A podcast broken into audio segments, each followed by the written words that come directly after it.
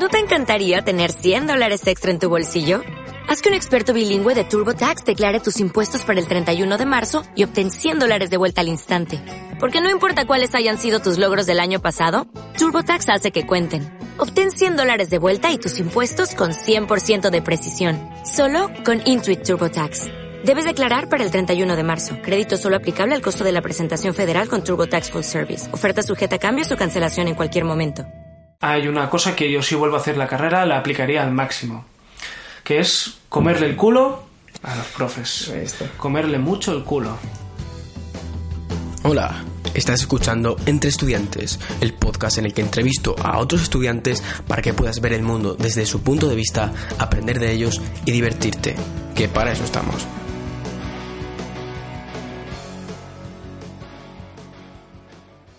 Bueno, aquí tenemos a David. Bienvenido, tío.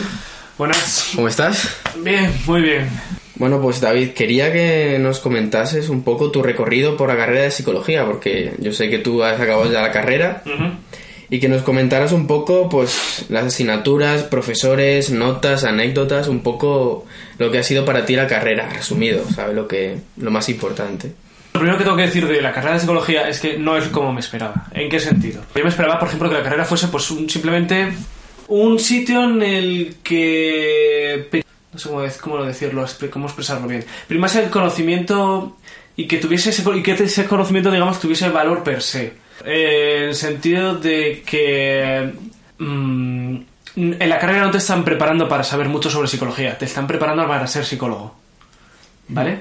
Vale. ¿Qué significa eso? Que no te están preparando para que acumules una una cantidad de datos, sino que te están preparando para que tengas una forma de plantearte las cosas, que tengas una forma de, una lógica, si lo quieres llamar, de cómo solucionar dichos problemas y algo más práctico, ¿no? A lo largo de la carrera todo el mundo se quejaba, Buah, es que tenemos muy pocas prácticas, es todo demasiada teoría, pero luego la teoría como que parecía estar encaminada a esa práctica, como que parecía que esa, esa teoría que estabas dando eh, era- valía para aplicarlo, digamos, para hacer las prácticas. Entonces, había una mezcla muy rara ahí en el que la gente mm, no disfrutaba de los, de los datos abstractos en sí, pero tampoco hacíamos muchas prácticas. Entonces era como una mezcla un poco rara. No sé si me explico O bien. sea, ni lo uno ni lo otro. Claro, ni lo uno ni lo otro. Entonces, lo que te hacían es teorizar la práctica. O sea, ni teoría ni práctica. Sino que lo que hacían es coger la práctica y llevarla a, un- a una descripción de tipo teórico. En el sentido de, tienes un niño autista, por ejemplo. Vale, pues con los niños autistas tienes que hacer tal, tal, tal y tal. ¿Vale? O sea, como diciendo, cuando te encuentres un día con un caso en el que tengas que trabajar con un niño autista, pues estos son los ¿Sabes? Como si fuese una especie como de recomendaciones, una serie de recetas para tratar con, más que de verdad una construcción teórica en la que se explicase cómo funciona el, cómo funciona el cerebro, cómo funciona, no sé si me explico. Sí, Entonces, sí. eso es Y no lo que- tuviste eso.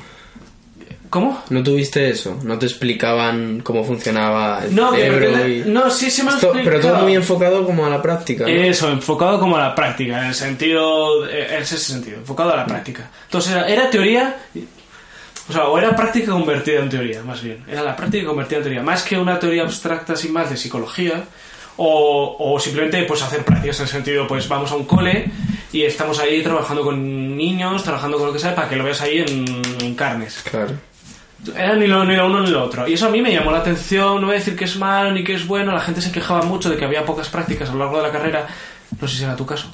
Pero se quejaba mucho, se quejaba mucho. Y, y yo diría que sí, que tienen, tenían razón en el sentido de que podría haber más práctica. Pero, pero claro.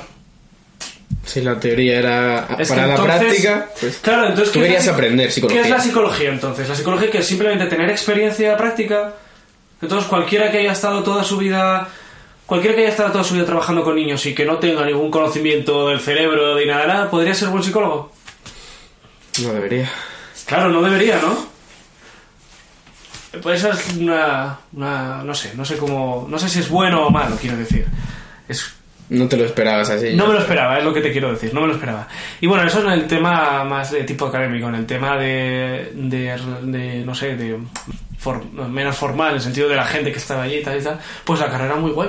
O sea, la carrera me permitió conocer un montón de gente.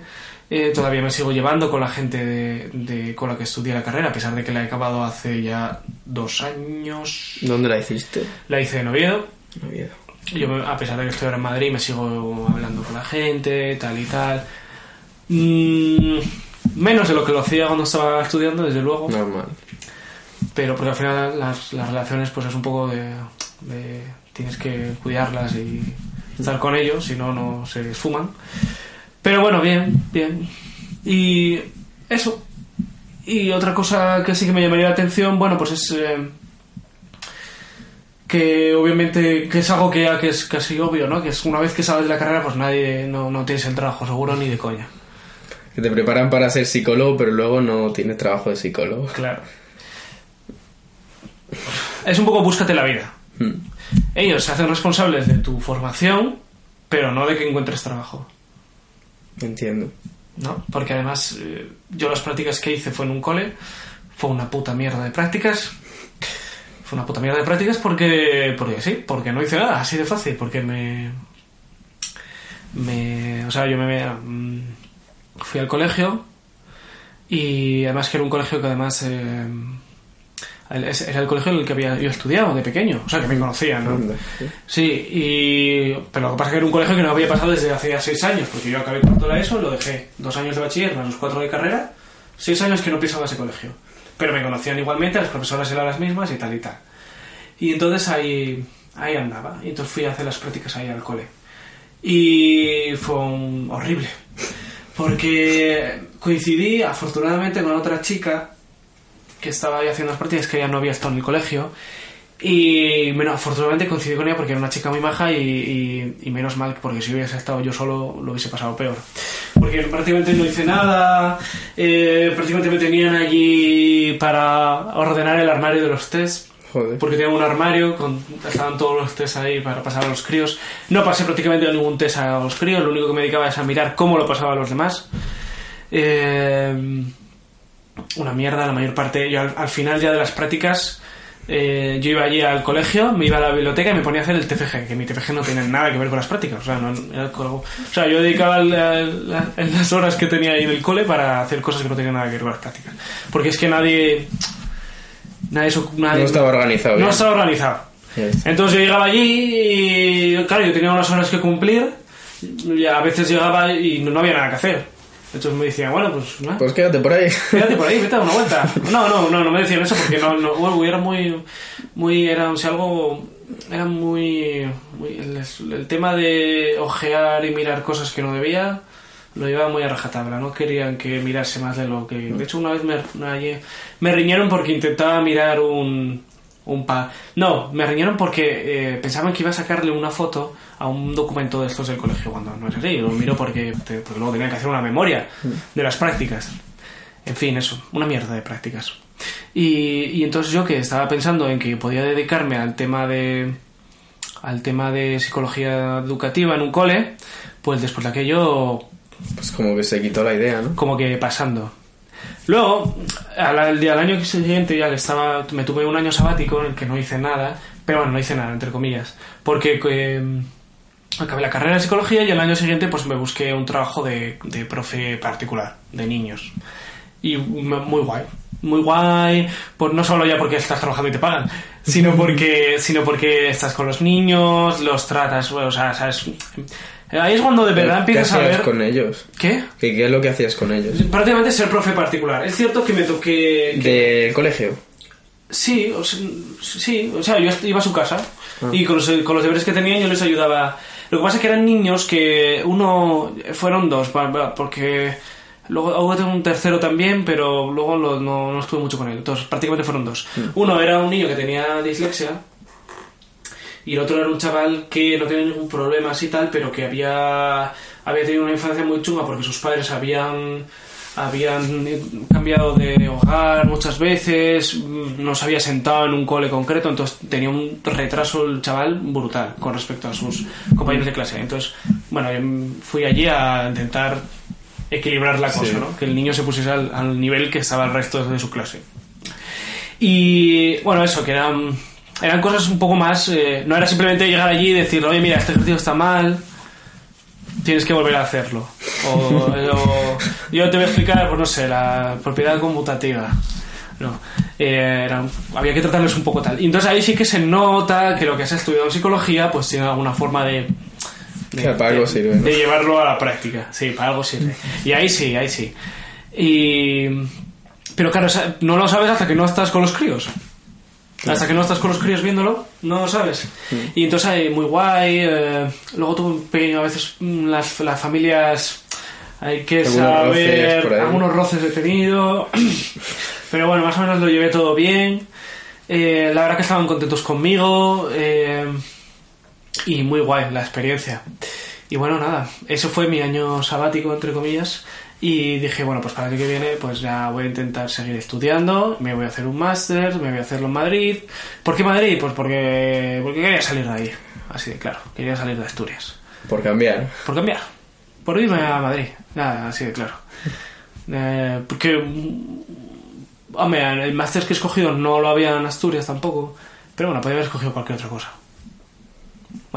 Que quería ir a Madrid. Y bien, y ahora estoy con el máster. Ok. ¿Qué máster es el que estás estudiando? Estoy estudiando un máster que es de- dentro del... O sea, por alguna razón que no llego a saber muy bien, el departamento de psicología social no- de la Complutense no está en la Facultad de Psicología. Está en la Facultad de Ciencias Sociales. Yo más o menos creo saber por qué. Es porque les le han, han preferido darle un darle un enfoque, mm, o sea, si es psicología social han preferido, han preferido ir más por la sociología, más por lo social. Han tirado por el otro lado. más que el, el- más que el tema un poco eh, sanitario que otorga la psicología.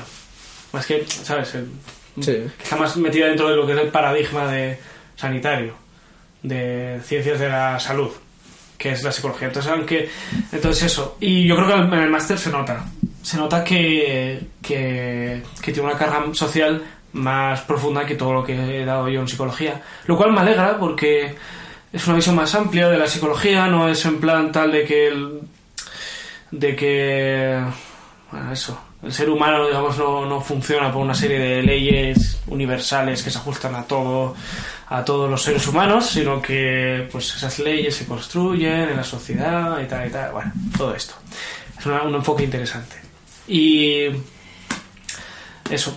Eso, y en parte escogí, escogí este, este máster por eso, por alejarme un poco de... No es que no me gustase ese enfoque, pero quería ver cosas más amplias, fuera de lo que es la psicología paradigmática o la, de, la que todo el mundo entiende. Un poco- salir un poco del, del, de lo que es la psicología que había, que había dado durante la O sea, carrera. tirar más para sociología. Sí, tirar un enfoque más sociológico, exacto. ¿Y te está gustando? Sí, me está gustando. Tienen cosas interesantes, cosas que no, cosas que las mandaba de paseo. Y, pero bueno, como todo, como en psicología también, que había, había, había autores de psicología con los que tenías que chapártelos y te los tenías que chapar. Y hay otros que mm, te los chapabas y te decían, joder, qué bonito. Y te leías libros de él porque decías, joder, me, me gusta, ¿no? Sí. Entonces es como todo. Hay, alguien, hay quien vale y hay quien no. Hay de todo, ¿no? Hay de todo, hay de todo. Hay cosas más bonitas y otras, y otras menos. David, te voy a pedir que te quedes con dos conceptos que tú consideras más útiles de lo que has aprendido en toda la carrera. Dos conceptos. Más útiles, prácticos o que más te han llamado la atención, lo que como tú consideres. A lo largo de la carrera. A ver, te diría uno muy importante que te digo que me resultó inútil porque luego lo vi reflejado cuando hice cuando hice estos eh, cuando estuve trabajando de profe particular, que es siempre que es básicamente lo que es el conductismo. ¿Vale? O sea, Sí. que es intentar siempre explicar la, el por qué se comporta la gente en base a eh, su historial pasado Historial. su historia de vida, si quieres llamarlo así, su, su historia de aprendizaje, ¿vale? Que es más conductista. Porque cuando los, eh, cuando los padres, o sea, enfrentándome a estos temas cuando era profe, los padres suelen muy fácilmente caer en el tema de este niño es vago, este niño es listo, este niño es estúpido, este niño es... ¿Vale? Como atribuirlo a, a, a rasgos eh, De personalidad. rasgos de personalidad, eh, ¿sabes? Esencializarlo de alguna manera, ¿vale? Y to- eh, claro, yo es cuando, una vez que haces psicología, eh, no vas con ese pensamiento. No vas con ese pensamiento del niño hace esto porque es tal, sino porque, ah, bueno, es que aquí había. O sea, te vas al pas a todo el pasado. Sí. Hay aquí una dinámica en el que eh, este tipo de comportam- comportamiento está siendo reproducido porque está siendo reforzado de alguna manera, intentar Claro. descubrir qué parámetros, qué, o sea, qué cosas hay en la, en, en la vida de ese niño que están reforzando eso y cómo pararlo, cómo eso. Yo creo, yo creo que ese, mm, eh, es útil porque es el que vas, el que yo vi que se podía aplicar con los críos.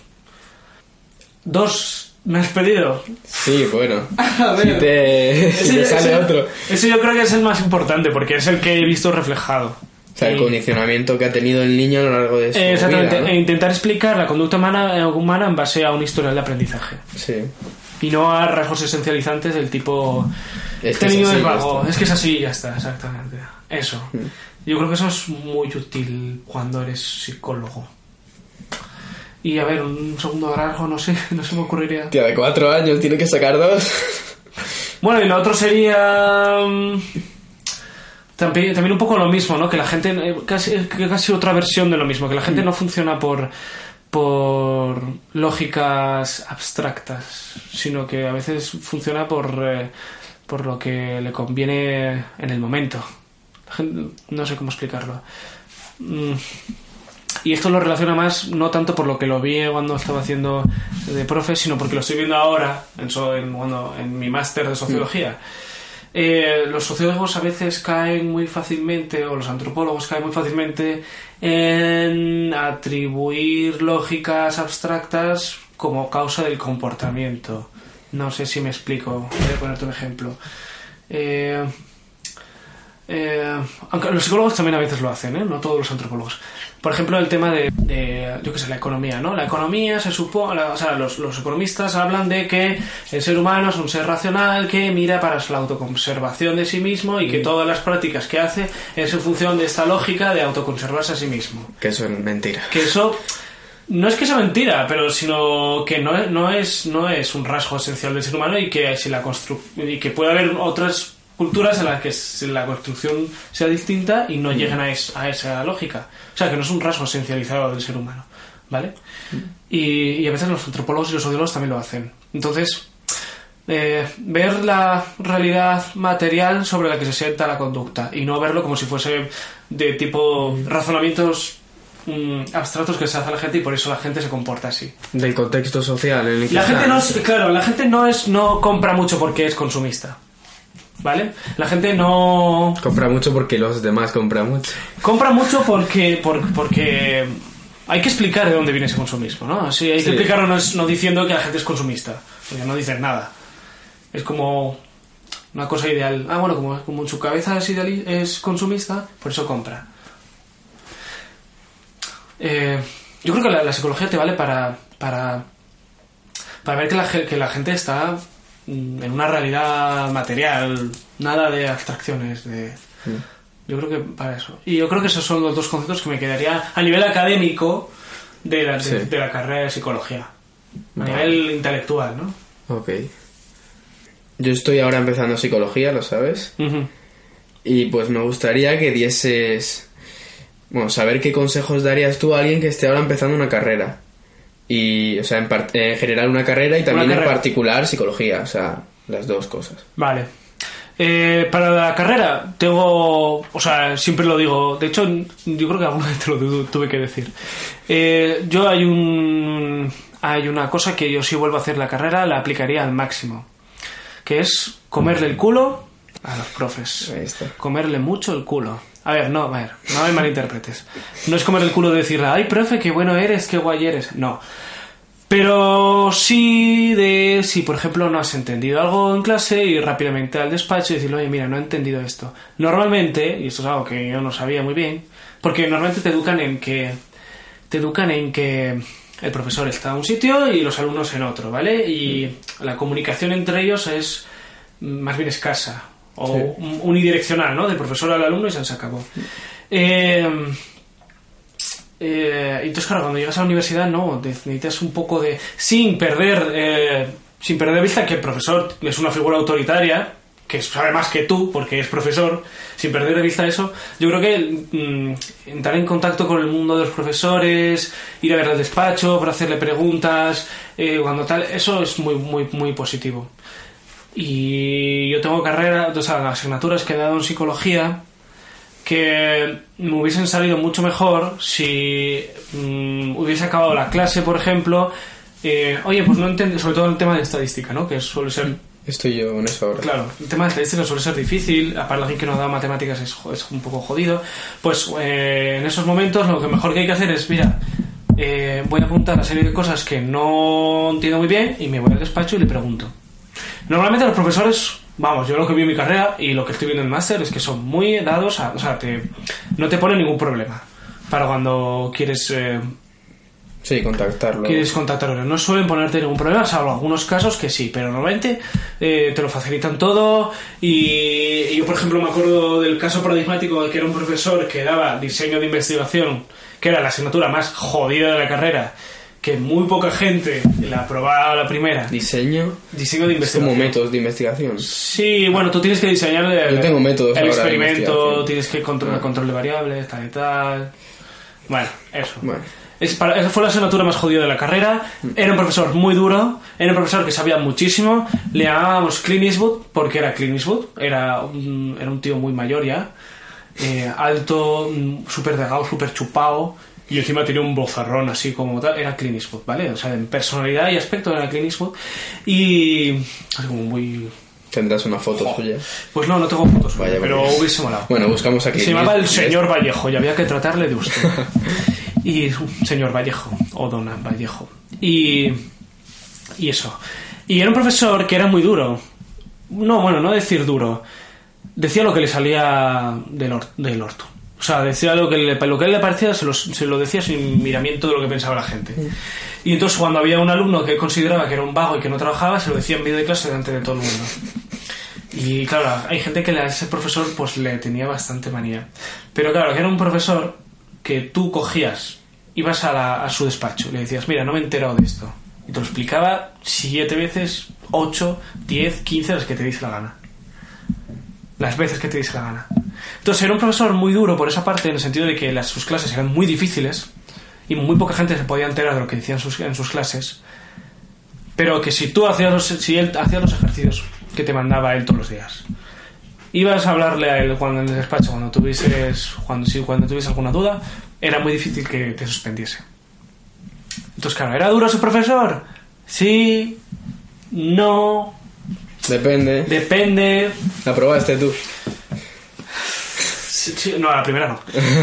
De hecho, de hecho, hay una anécdota que es de las mejores interesantes de la, de la carrera, que es la primera vez que me presenté a un examen suyo, yo me presenté para ver cómo era el examen, o sea, no había estudiado nada. O sea, ya iba, ya iba a suspender. Iba a suspender.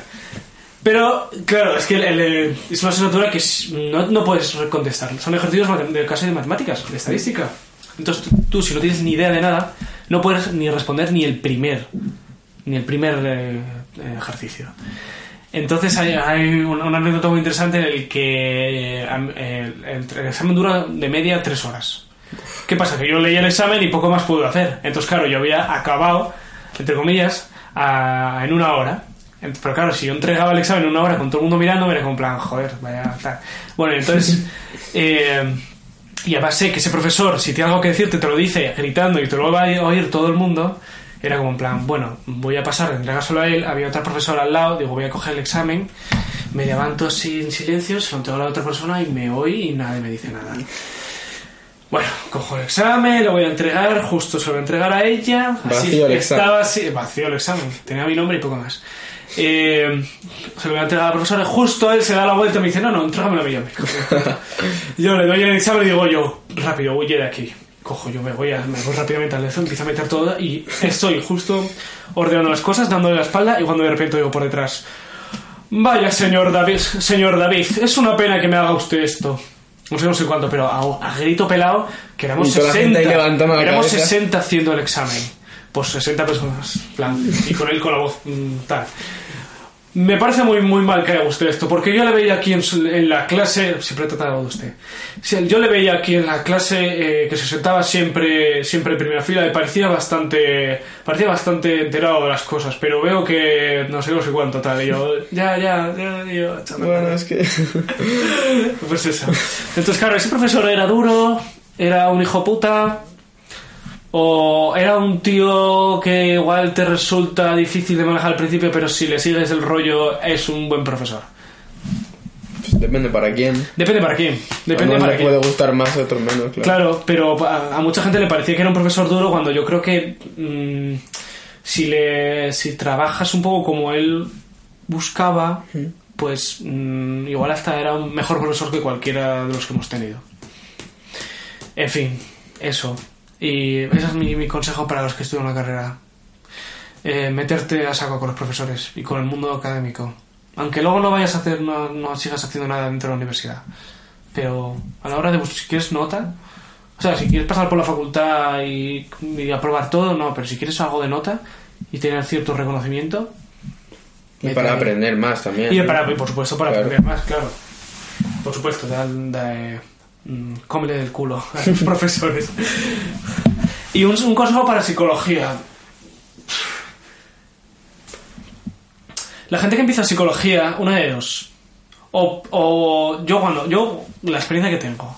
La gente que empieza psicología piensa, o, o dos cosas. Una, vamos a dar Freud. O sea, vamos a dar que si que si mm, eh, bueno, toda la teoría freudiana, ¿vale? Si te llevas mal con tus padres porque tienes cierta atracción sexual a tu madre y tal y tal, ¿vale? Entonces la gente empieza en eso. Una de dos, o piensa en psicoanálisis o piensa en neuroquímica o neurobiología, ¿vale? Entonces, una de dos, la gente piensa que eh, o le van a explicar en, re- la, la psicología. eh, yo, yo es que cuando entré en psicología no tenía ni puñetera idea de lo que era la psicología, ¿vale? No, no sabía nada. Guay, te metiste ahí me de metía- cabeza. Sí, sí, me metí de está. cabeza. Entonces, claro, no, no sabía cómo era tal. Y luego cuando veo, o sea, eso. Una de dos, o, mm, o, te, o te esperas que te expliquen las- el comportamiento humano en base a químicas del cerebro, tal y tal. O sea, además, la gente que suele ir a psicología ahora viene de biología, viene del bachiller de biológicas. Entonces, maneja bien temas de temas de química de la célula, bioquímica, tal y tal. Bueno, entonces tú esperas un poco que te lo, que te lo expliquen de esa manera o bien te esperas que te lo expliquen en modo psicoanálisis. Pero no es ninguna de esas dos.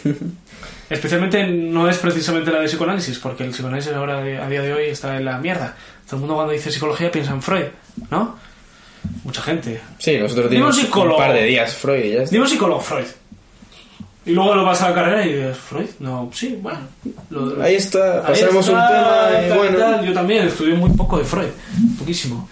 Y, y claro, y luego te vienen, que a mí me fascinó, es, bueno, al principio me extrañó muchísimo, que es conductismo, ¿vale? Condicionamiento clásico, condicionamiento operante. Resulta que la psicología se estudia con ratas. Sí, sí. Yo también lo he descubierto. A mí es como, hostia, no me esperaba eso. Entonces, no sé si es un consejo para los que estudian psicología, pero es como en plan, no vayas, o sea, la psicología te va a dar la, una Que no vayas pensando esto va a No ser así. Sí, porque no es nada de lo que la gente piensa, es, estudia con ratas, ya está. Se estudia con ratas y ya está. Se estudia refuerzos, se estudia eh, ta- respuestas, tasa de respuestas, se estudia estas mierdas. Sí, eso es lo que he estudiado yo el Eh, cuatri pasado. Claro, condicionamiento clásico, condicionamiento operante, Pavlov, eh, Skinner y todo esto. Bueno, pero eso es una asignatura. Buah, pero a ver. mucho, mucho. ¿Hay luego más? Pero realmente es un desarrollo de eso, realmente, ¿eh? Quiero decir, el conductismo, por lo menos en mi facultad, que yo no sé otra Claro, es que puede cambiar mucho. ¿no? Realmente el, el conductismo ahora, bueno, ahora lo mezclan con, el, con, con las ciencias cognitivas. Entonces ahora es una mezcla entre la, co- mo- modelos de cognición que también, también son criticables, pero bueno, ahí están. Entre modelos cognitivos, mezclar con el conductismo, el, el comportamiento humano, como respuesta, como estímulo y acción, ¿no? Estímulo-respuesta. Ahora es estímulo, operación cognitiva, Claro, respuesta. Pero la lógica es la misma.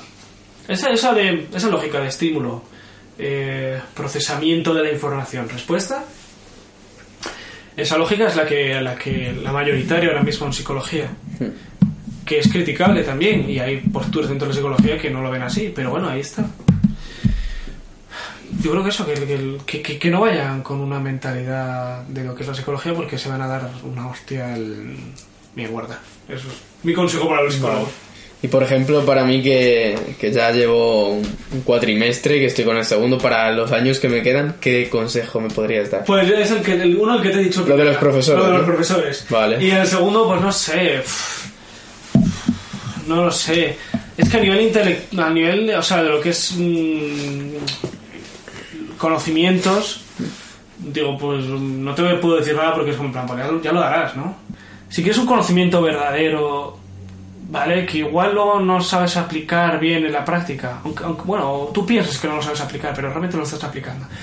Pero, porque la filosofía precisamente se, mm, uno de rasgos es como que muy abstracta, ¿no? Como que no te va Bueno, hay filosofías y filosofías, ¿no? Sí. bueno, ya, hay filosofías y filosofías, ¿no? Pero, pero parece como que la filosofía como que está un poco alejada de lo que es la realidad material.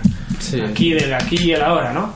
Pero luego cuando, cuando luego sí que tiene aplicabilidad, porque, porque ves los, ves las teorías psicológicas con cierto, con cierto distanciamiento, es más fácil, por ejemplo, hacerle una crítica al conductivismo radical de Skinner, por ejemplo. Y, y es muy fácil y sobre todo ver la psicología también como una producción que está dentro de una sociedad que tiene una serie de características también. Es decir, ver a la psicología casi como como incluso el conocimiento psicológico como un un conocimiento que no deja de ser un conocimiento que está también ligado a un tipo de sociedad concreta. Llámalo capitalismo, llámalo consumismo, lo que sea fuera, pero verlo como si fuese como que está dentro de todo un entramado social que es muy complejo. ¿Vale? Eh, que eso es filosofía, también un poco de Sociología, sociología. claro. O sea, verlo como. verlo con distancia. Por, ej- por ejemplo, eh, no sé si has dado algo de humanismo. Sí. Rogers, Abraham Maslow. Sí, sí. No se puede entender el humanismo de Rogers y Abraham Maslow sin, sin ver de dónde surgió. O sea, en, en Estados Unidos, eh, en Estados Unidos después de la Segunda Guerra Mundial, la, eh, el, la- el modo de vida americano, todo eso, ¿no? Eso es- no se puede entender. el- el- no se puede entender eh, el humanismo de Abraham Maslow sin, el, sin la sociedad capitalista consumista americana de los años 50-60. A pesar de que esas teorías pretendan alejarse de lo que es la sociedad donde están y mm, ofrecer, ofrecer sus teorías como algo universal y aplicable a todo el mundo. Pero no, no es así. Entonces, no sé, yo creo que eso, yo eh, da mucha importancia a la neurobiología en psicología, lo cual está muy bien, por supuesto, es- na- nadie critica nada de eso, pero yo creo que le dan muy poca importancia a temas sociales. Es una de las razones por las que yo cogí el máster un poco más pegado a este tipo de cosas, porque le da muy poca importancia a la psicología, que yo estudié. Y supongo que la que está estudiando en Complutense irá también por ahí. Tenemos- ¿Das algo de sociología? Tuve en el otro cuatri un- una asignatura de antropología y sociología. Y esta nada. Yo, yo, tenía, yo tuve buenos profesores que incluso aunque eran psicólogos sabían hacer una crítica constructiva a estos, a, a su propia a sus propias herramientas intelectuales y, y si- siempre te hablaban de que de que de que de, que al final toda teoría psicológica pues está dentro de un marco socioeconómico concreto filosófico si quieres también y que, que de alguna manera las determina y que no son construcciones, digamos, eh, universales, aplicables a, eh, como si fuese una teoría matemática, ¿no? Yo diría que eso, si quieres eh, construir un conocimiento sólido de, de tus conocimientos de psicología, yo lo enlazaría con cuestiones de este tipo. Antropología, sociología y tal. Pero bueno, no sé.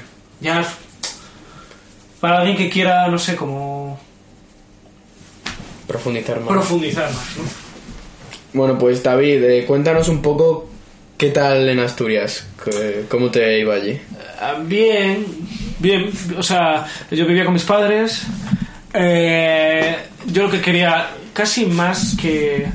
O sea, siendo sincero conmigo mismo, eh, la razón por la que quise salir de Asturias no tenía tanto que ver por la, porque quería ir a Madrid como porque quería salir de casa de mis padres.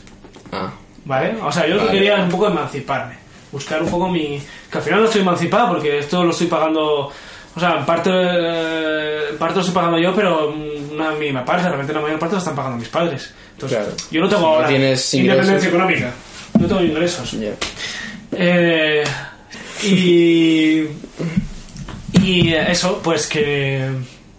Yo quería un poco salir de, mis padres. Eh, porque sí, porque bueno, porque quería hacer una vida solo, Independiente. independiente. Vale. Ahora los echo un poco de menos, pero bueno, son cosas que pasan. Vale. David, si pudieses hablar con cualquier personaje histórico, Hostia, ¿con quién sería? Joder. ¿Y, y por qué? uff, menuda pregunta. Ya nos salimos un poco de lo que es la universidad y todo el rollo. Joder, me acabas de. ¡Pah!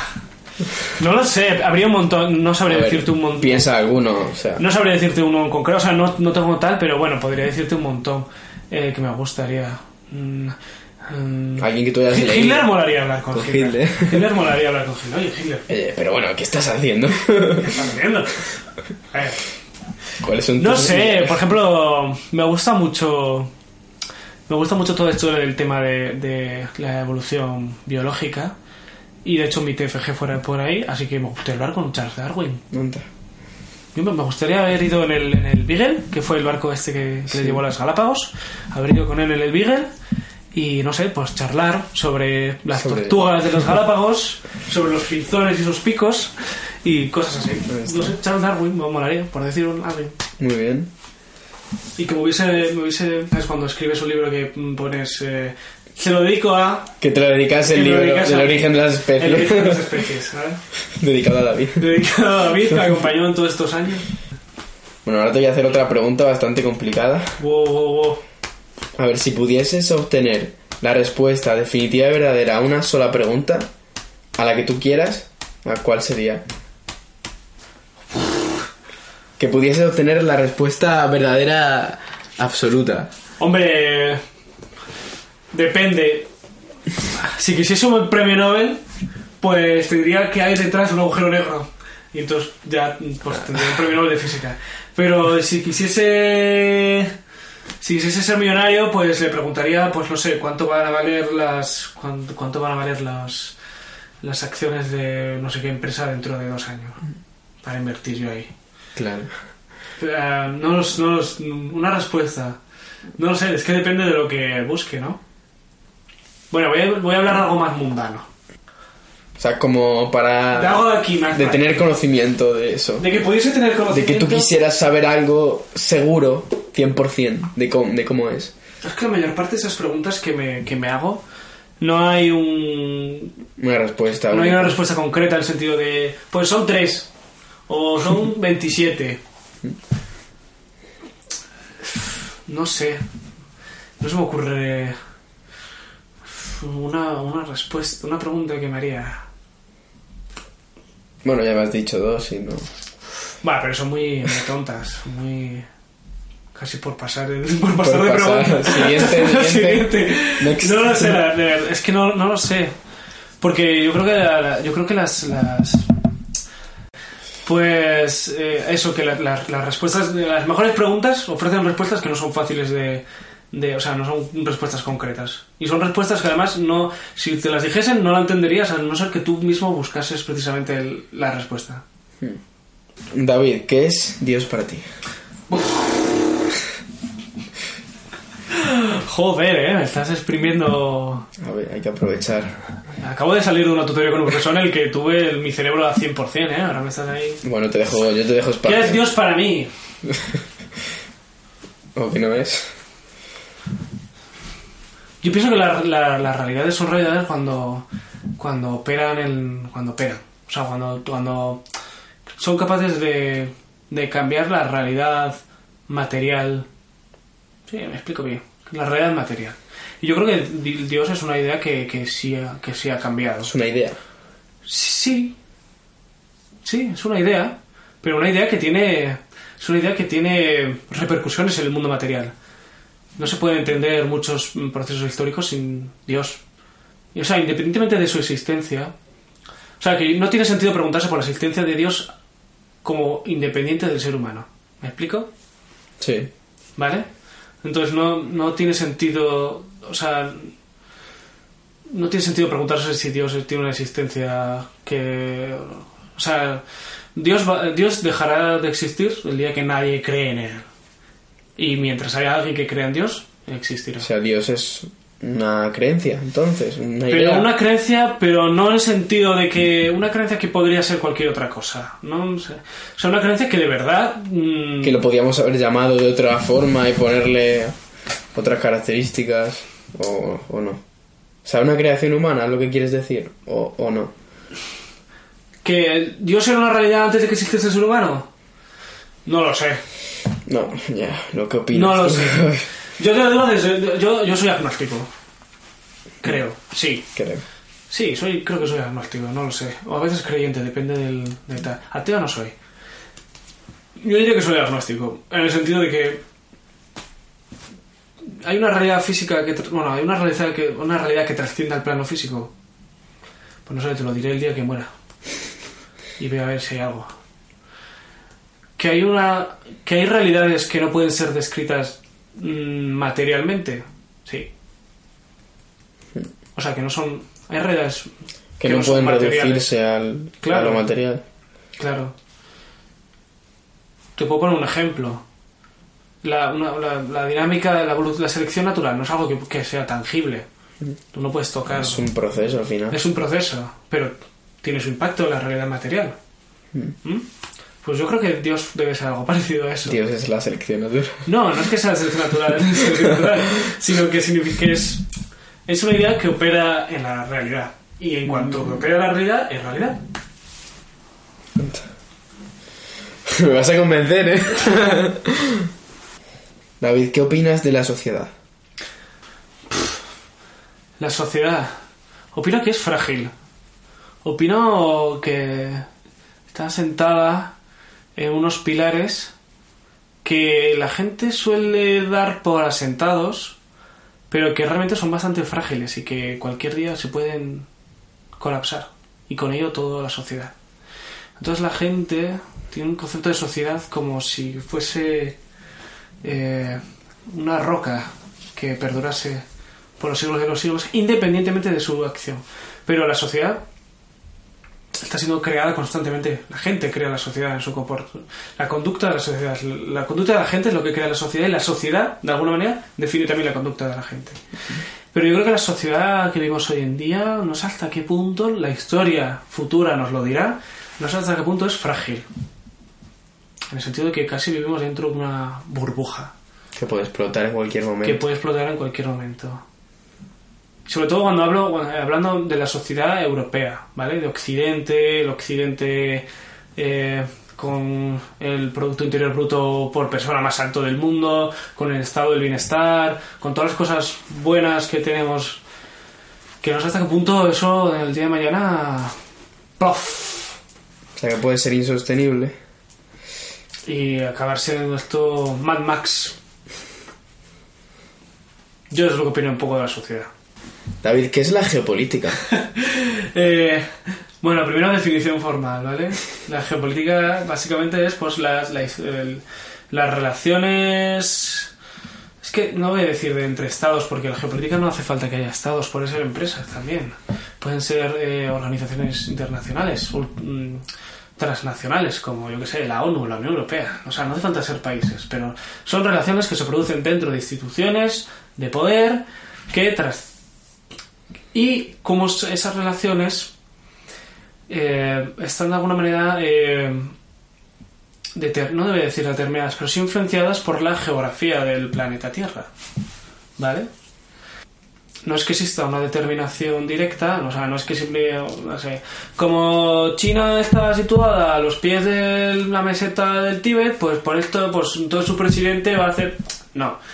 O sea, de la geografía, de, de lo que es la geografía física, material del- de la Tierra, a- pues eso, que, que no hay una relación directa, digamos, entre eso, entre la geografía física de los, de los países y sus las dinámicas, pero las, dinámicas, las dinámicas políticas que se producen entre los distintos países y con otras instituciones. Pero sí que hay una influencia, ¿vale? O sea, que eh, el hecho de que Arabia Saudí es un país eh, prácticamente desértico, pero eh, que, esté situ- que donde esté situado existe una gran cantidad de pozos de petróleo, es algo importante para el advenimiento del país. ¿vale? Que España esté situada en prácticamente la entrada al Mediterráneo, si, si lo miramos desde el punto de vista del otro lado del Atlántico, desde, desde Estados Unidos, es un algo relevante a la hora de entender las relaciones de poder que se establecen entre Estados Unidos, España, lo que sea. ¿vale? Eso es la geopolítica. Y, y la geopolítica yo creo que es muy interesante porque te da, eh, te da visión de... la combinada con la historia, ¿no? Porque mm, lo que hablábamos antes de la, la, la, la debilidad de, de- de ciertas sociedades. Cuando tú estudias la historia te das cuenta de que los imperios nacen, crecen y acaban muriendo. Y eh, los imperios que parecen más resistentes y que parecen más asentados y que incluso han conseguido cotas de, felicidad de sus... No, no- ya solo de poder militar, económico, sino incluso de la felicidad de las personas que lo habitan. Del, del, desarrollo personal de las personas, de los ciudadanos de los imperios, a pesar de lo alto que había podido llegar, se puede venir todo abajo. Entonces yo creo que la geopolítica nos está diciendo ahora mismo, la geopolítica, que Europa, o Occidente, más concretamente Europa, es una burbuja, es una burbuja que está que todavía no está viendo la realidad como, como es. Que la realidad es mucho más jodida y mucho más... eh, mm, que, mm, la buena vida que vivimos en Europa se nos puede ir al traste en, en- en poco tiempo. O al menos, o al menos no ya decir, no ya de, mm, pero pronosticar que en un futuro se va a ir toda la mierda, pero sí por lo menos, eh, eh, por lo menos tener claro que esa esa, ese, ese, ese bienestar del que goza Europa ahora mismo está sentado en unos determinados pilares que no son eh, no son eternos no son eh, de mármol incorruptibles sino que se pueden Se tambalean, corromper, se pueden se caer. pueden tambalear se pueden caer y con ello todo el sistema de arriba entonces yo creo que por eso me gusta un poquito el tema sobre todo eso se lo combinan con historia conocimiento de, de la historia ¿no? y las dinámicas a veces que se han repetido ¿no? la historia se repite pues por algo se repite ¿Quieres hacer un canal de YouTube? y sobre quiero hacer un canal de? YouTube sobre eso. porque me gusta, porque porque tengo un montón de tiempo libre, porque la verdad, tengo- la verdad que el máster, a ver, me tengo que trabajar y tal, pero no tampoco me come todo el día. Tengo un montón de tiempo libre, me gusta el tema, me gusta escribir y eso. Escribir los guiones, ¿no? Escribir los guiones me gusta porque cojo una cosa de aquí, una idea de aquí, luego además tiene cierto toque de creatividad, no es lo mismo, eh, pues la teoría de no sé quién, de Herland, ¿no? Y bueno, teoría de Herland, tal y tal, pa, pa, pa, no es tan fácil, sino que pretende ser un vídeo en YouTube, ¿no? Pretendes que la vea- la gente lo vea, ¿vale? No solo pretendes decir la verdad y que esté bien montada y que sea una buena teoría, sino que pretendes además Llegar a la gente. llegar a la gente. Entonces necesitas, pues, eh, tiene cierto toque estético. Y a mí eso me gusta. Y entonces, por ejemplo, ahora es- Artístico también. Artístico, estético, o sea, efectivamente, ¿no? Tienes que ser, tiene que ser visible, que la gente le entre. Entonces combina esas dos cosas, ¿no? Por un lado, que, que lo que tienes que decir es algo serio, es algo que, que tienes que es- y, y que tienes que escribirlo bien y que tienes que explicarlo bien para que la gente se entere y tienes que adaptarlo también porque no todo el mundo entiende sobre todo. Y entonces eh, tienes, por eso tiene ese toque un poco más intelectual, pero tiene también ese toque un poco pues más artístico, de estético, ya lo digo, de, de, de, de que, de que sea visual, de que el- visible, de que a la gente le guste cuando lo vea.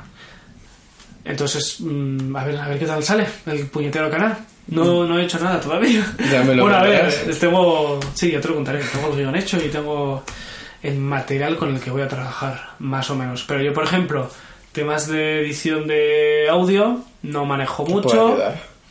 No manejo mucho temas de edición de, de vídeo, aunque realmente no voy a exigir mucho en el vídeo, porque el vídeo no me va a pedir que haga efectos especiales. No, va- van a ser cosas sen- sencillas. Pero hay, hay que editar. Hay que Pero o sea, hay que editarla, hay que echarle horas, hay que saber un poco manejarte y tal y tal. Procuro, eh, espero que, pues nada, aprender un poco, tal. Poco a poco ir aprendiendo. Además, lo, además me, me gusta porque, no solo porque me guste, sino porque lo veo útil. Porque hoy en día prácticamente todo el mundo te exige que te sepas manejar con ordenadores. Y por ejemplo, yo, yo conocí a varios artistas porque yo estuve, estuve ocho años en un taller de pintura. Y mucha de la gente que pasaba por ahí manejaba, pintaba muy bien, Pero además, y eso es lo, te lo piden, tienes que saber manejar bien, tienes que saber pintar bien con el ordenador, y saber bien manejar la edición de imagen, y saber que si la capa alfa, que si tal y tal, y todas estas mierdas. Tienes que saber más y, y, y tienes trabajo también. O sea, lo- es una cosa que yo creo que busca... Hay mercado para eso. O sea, casi a nivel laboral. O sea, tu objetivo final sería ganar algo de dinero con eso. ¿no? Sí, hasta vivir de ello, si puedo. ¿Por qué no? ¿Por qué no? Igual soy un poco iluso, pero bueno, oye, ahí está David, ¿no? Que está con su proyecto. Si él, si él es iluso, yo también. David, ¿cuál es la teoría de conspiración más heavy, más loca en la que tú ahora mismo crees? Si hay alguna, claro. Joder, es que teoría de la conspiración. Yo creo que no hay teorías de la conspiración. Hay, hay, hay teorías y hay pruebas o no hay pruebas para sostenerlas. Entonces, hay... Yo, yo me creo cualquier cosa mientras me, yo creo que me pongas las pruebas necesarias para sostenerla. Entonces, teorías de la conspiración, pues no sé.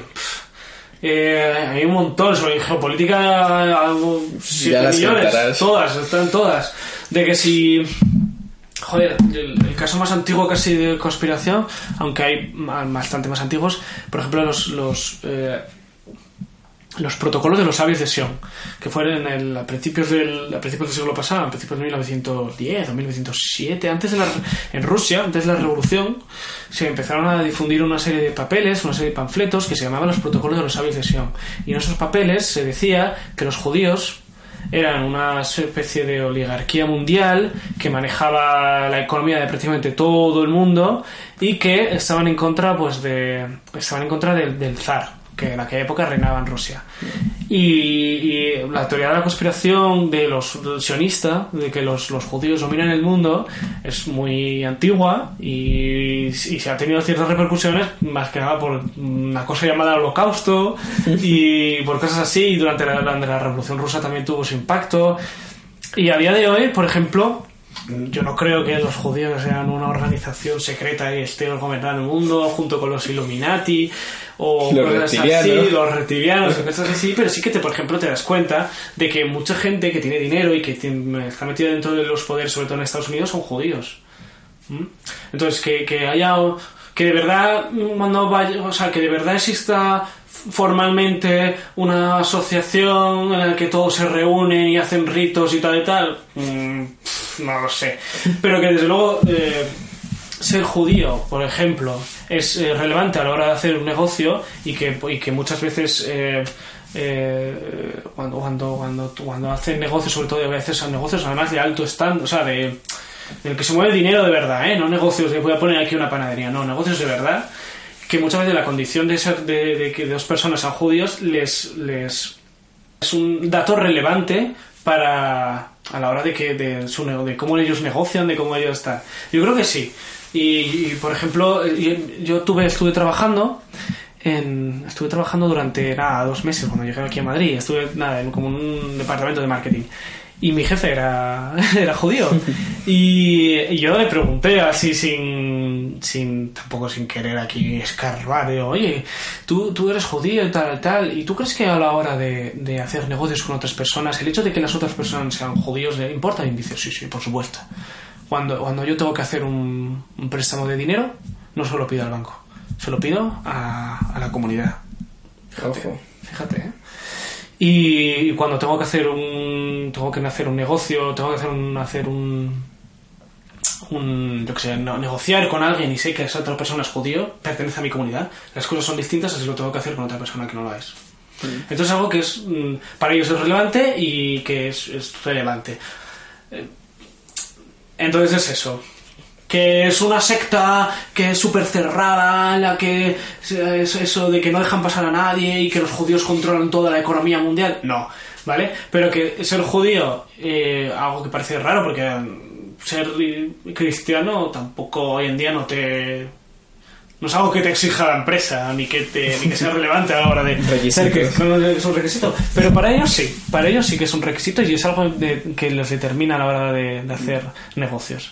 Yo creo que eso sí, incluso a niveles de, de alta economía. Interesante. Pues nada, David, eh, Me gustaría ahora que mandases un mensaje a la audiencia, que dijeses pues unas palabras, lo que tú quieras comentarles y nada, tienes ahí el micrófono para decir lo que quieras. Pues yo, pues yo creo que el, el mensaje que voy a dar es un poco de la conclusión que voy a sacar tanto de lo que he dicho yo como de, de todo esto. Tú estás haciendo las entrevistas porque te gusta, ¿no? Sí. Y yo quiero hacer mi canal de YouTube porque me gusta. Así de claro, si no me gusta, eso no lo haría. Entonces, mm, y por lo que hemos visto por nuestros compañeros de, de, de aquí de la residencia, cada uno tiene como su, su pequeño proyecto, que igual no acaba en nada, pero tiene su proyecto. Así que en unas palabras diría que, bueno, sé que si la gente tiene... eh, No todo el mundo tiene tiempo, ¿vale? Pero si la gente tiene suficientemente tiempo y suficiente capital, pues que se dedique a hacer sus pequeños proyectos porque yo creo que es, es positivo para el desarrollo, para tu- lo, que, lo que coño que fuese sea el desarrollo personal. Pero yo creo que es positivo. Y eso, esa es mi pequeño, una pequeña reflexión que saco de, de esta entrevista. Genial. Y ahora pues me gustaría que nominases a dos personas que te gustaría que vinieran aquí y que les entrevistara. Mm, Por ejemplo, este, pues Álvaro, por ejemplo. Vale. Y luego también... Pero Ramiro Federica. Pues nada, tío. Pues ya estaría, muchas gracias. Encantado de tenerte por aquí. Nada, hombre, espero que haya... Espero que haya llegado al nivel de David de la entrevista, porque... No sé. Espero que le guste a la gente, seguro que sí.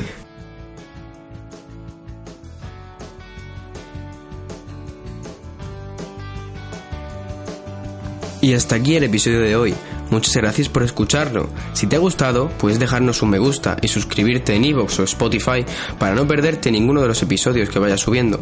Si quieres apoyar el canal y quieres que siga adelante con él, puedes compartirlo con tus amigos o dejar una suscripción y reseña en iTunes, que me ayudaría a llegar a más gente. Si eres estudiante y quieres que te entreviste, o quieres que entreviste a algún amigo o amiga tuyo, puedes enviarme un mensaje privado por Instagram. Te dejo mis redes sociales preferidas y las del invitado en la descripción del episodio. Nos vemos en el siguiente.